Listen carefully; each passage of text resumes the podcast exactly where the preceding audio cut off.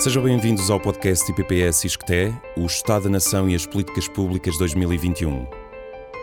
Governar em estado de emergência, com a coordenação de Ricardo Paes Mamed e Pedro Adão e Silva.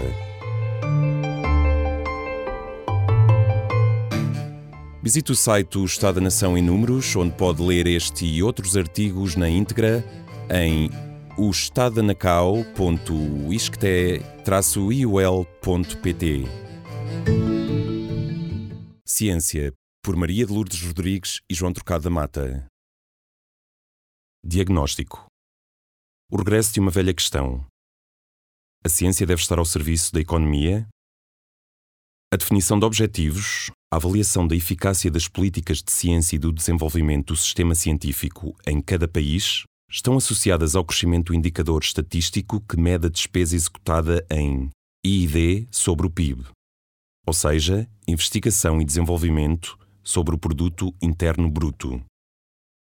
Em Portugal, em 1988, foi assumido pela primeira vez o desígnio de alcançar o volume de 2,5% até 1998.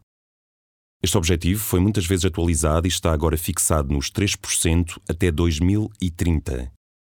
Tem, aliás, existido um consenso em relação ao objetivo, mas não quanto à forma de o alcançar. A questão mais controversa respeita ao envolvimento das empresas em atividades de IID, pressupondo-se que tal é determinante do desenvolvimento económico. Há também consenso sobre a importância da inovação e desenvolvimento empresarial, mas divergências em relação às políticas a seguir. No gráfico da evolução da despesa de IID, verifica-se que a evolução mais acentuada ocorre no que podemos designar por período Mariano Gago, de 1997 a 2010. A partir de 1995, institui-se uma política de ciência ancorada nos princípios da avaliação, internacionalização, liberdade e responsabilização, distinta da política de inovação e da política de desenvolvimento económico.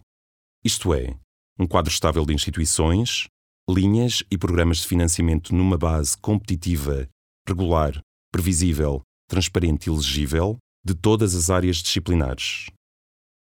Conseguiu-se nesses anos estabilidade nas políticas de ciência, com impacto no crescimento do sistema e das atividades científicas.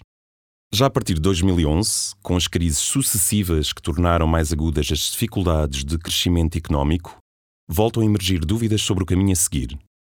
Entre elas as seguintes: Pode o país continuar a investir em ciência que não implique melhorar a economia os investimentos em ciência devem ser colocados nas empresas ou nas instituições científicas? Precisamos de investir em todas as áreas ou devemos fazer escolhas? Por último, os investimentos em ciência devem depender exclusivamente da qualidade ou também da sua utilidade? Estas dúvidas trouxeram consigo uma mudança de paradigma.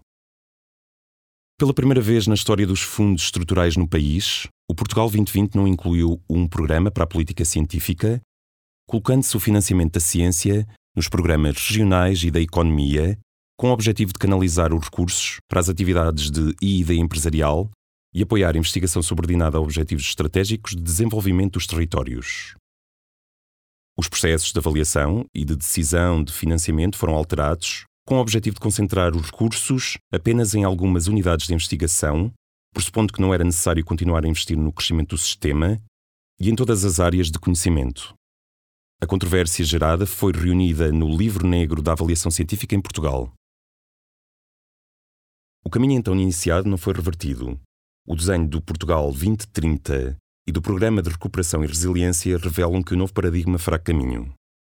A política de ciência propriamente dita está concentrada na promoção do emprego científico e da formação avançada, o que permitirá continuar a dimensionar o sistema e a ganhar escala. Porém, o financiamento de projetos de investigação e das infraestruturas científicas e tecnológicas está dependente das prioridades do desenvolvimento. Diminuiu drasticamente o financiamento baseado na avaliação da qualidade e da competição em favor do financiamento baseado em escolhas políticas. O conhecimento científico permite melhorar a vida das pessoas. Por isso importa articular as políticas de desenvolvimento com a política científica. E há muitas formas de o fazer. Lançando desafios à comunidade científica, identificando oportunidades e colocando problemas na agenda científica, promovendo o emprego de doutorados nas empresas e entidades públicas, criando espaços, infraestruturas e programas de articulação entre as unidades de investigação, as universidades, as empresas e entidades do setor público. A questão torna-se crítica para a ciência quando estas iniciativas substituem um financiamento de base de investigação que garanta a produção de conhecimento como finalidade em si própria, e quando as decisões de financiamento não obedecem aos princípios da avaliação e competição. A questão crítica é o abandono dos princípios da política de ciência.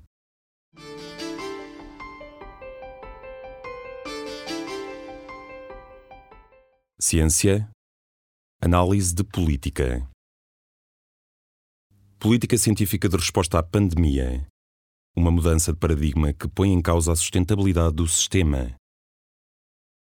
O Ministério da Ciência e do Ensino Superior, através da Fundação para a Ciência e a Tecnologia, mais conhecida por FCT, lançou um conjunto de concursos de caráter excepcional de apoio financeiro ao desenvolvimento da produção, difusão e aplicação do conhecimento científico sobre a pandemia da Covid-19 e os seus impactos na sociedade portuguesa. Trata-se de uma iniciativa que, segundo as recomendações das principais organizações internacionais, em particular a ONU, procurou influenciar a agenda científica e mobilizar os investigadores e unidades de investigação para um grave problema de saúde pública com impactos negativos a nível social e económico.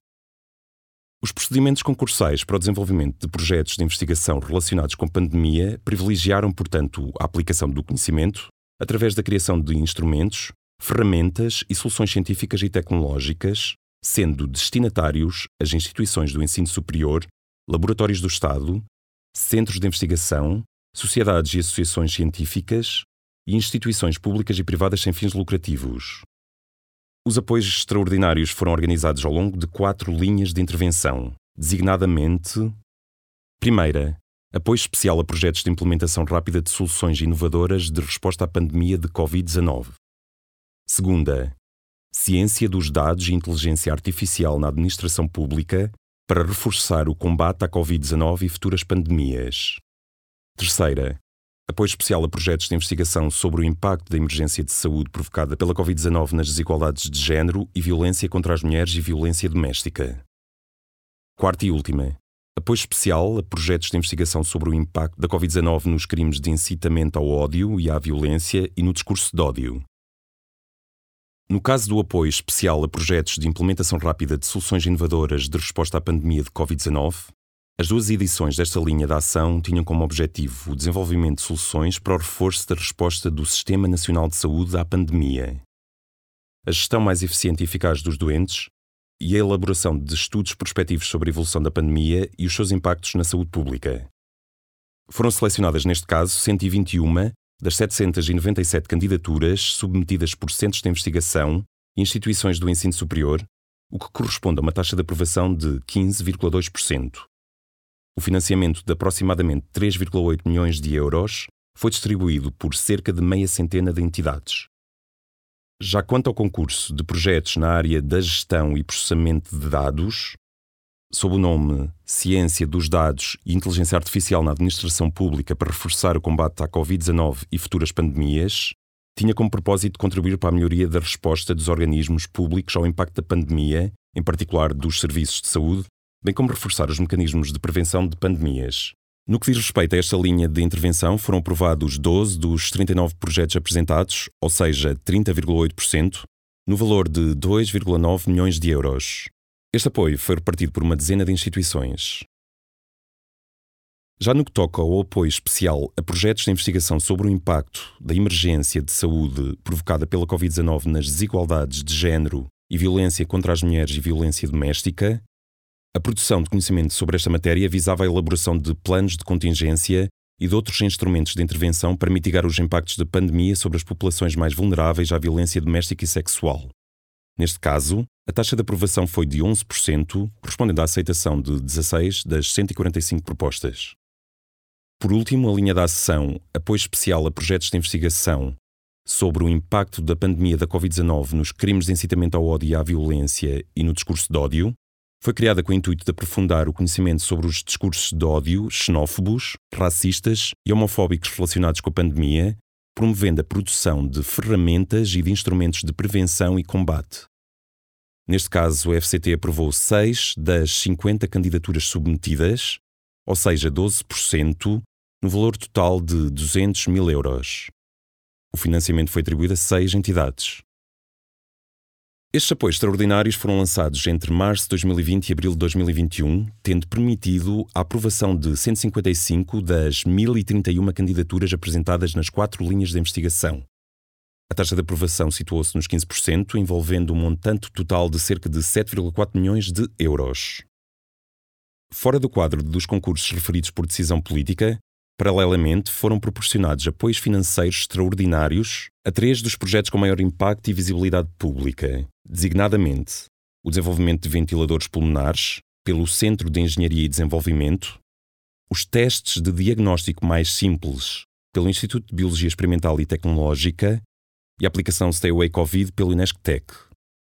Os dois primeiros projetos foram financiados pela Agência de Inovação já a aplicação Stay Away Covid recebeu o apoio do programa Encode 2030. A relevância destas iniciativas, sejam as de base concursal e competitiva, sejam as que resultam de escolha política, devem ser reconhecidas em múltiplos aspectos.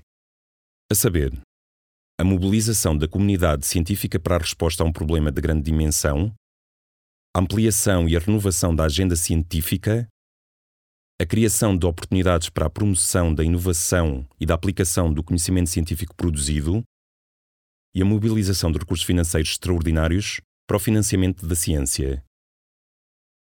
Convém referir que o risco de insucesso é muito elevado quando as decisões de financiamento resultam de escolhas políticas, como demonstram, aliás, as dificuldades experienciadas pelos três últimos projetos, seja na relação com as entidades reguladoras, seja nas dificuldades de funcionamento dos produtos, designadamente a aplicação Stay Away Covid.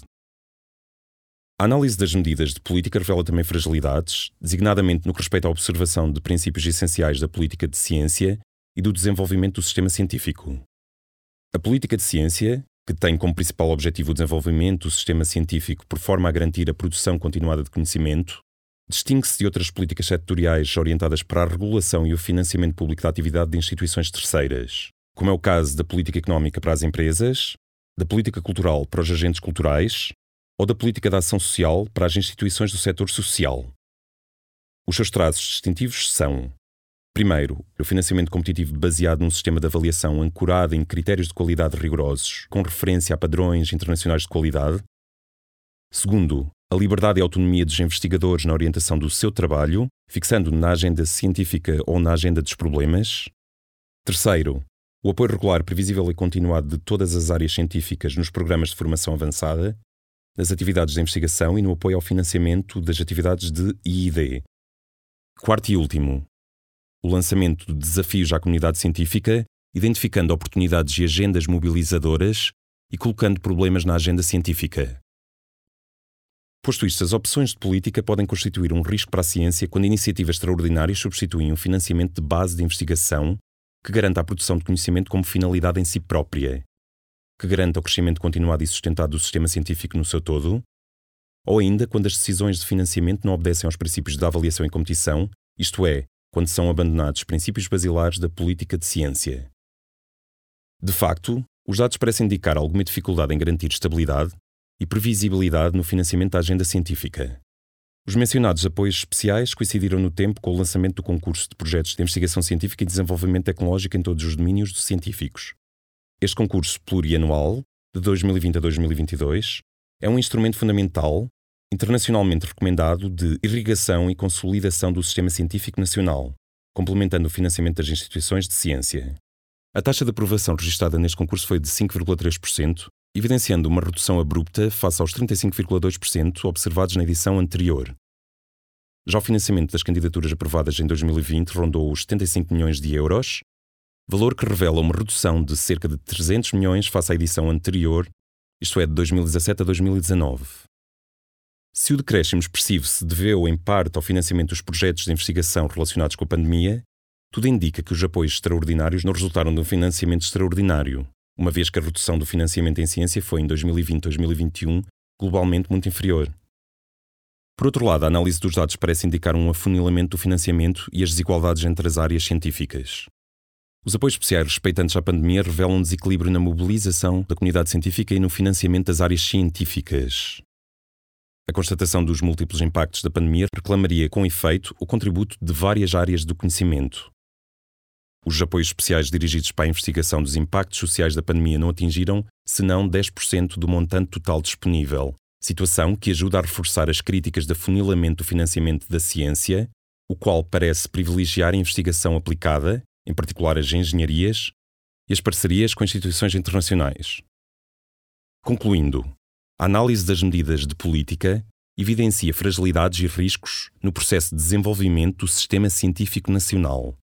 A fragmentação e o afunilamento do orçamento da ciência, a queda abrupta no financiamento da agenda científica, bem como a inexistência de uma dotação autónoma para a resposta a problemas, promovem a incerteza e a instabilidade, ameaçando assim o planeamento e o funcionamento das instituições científicas.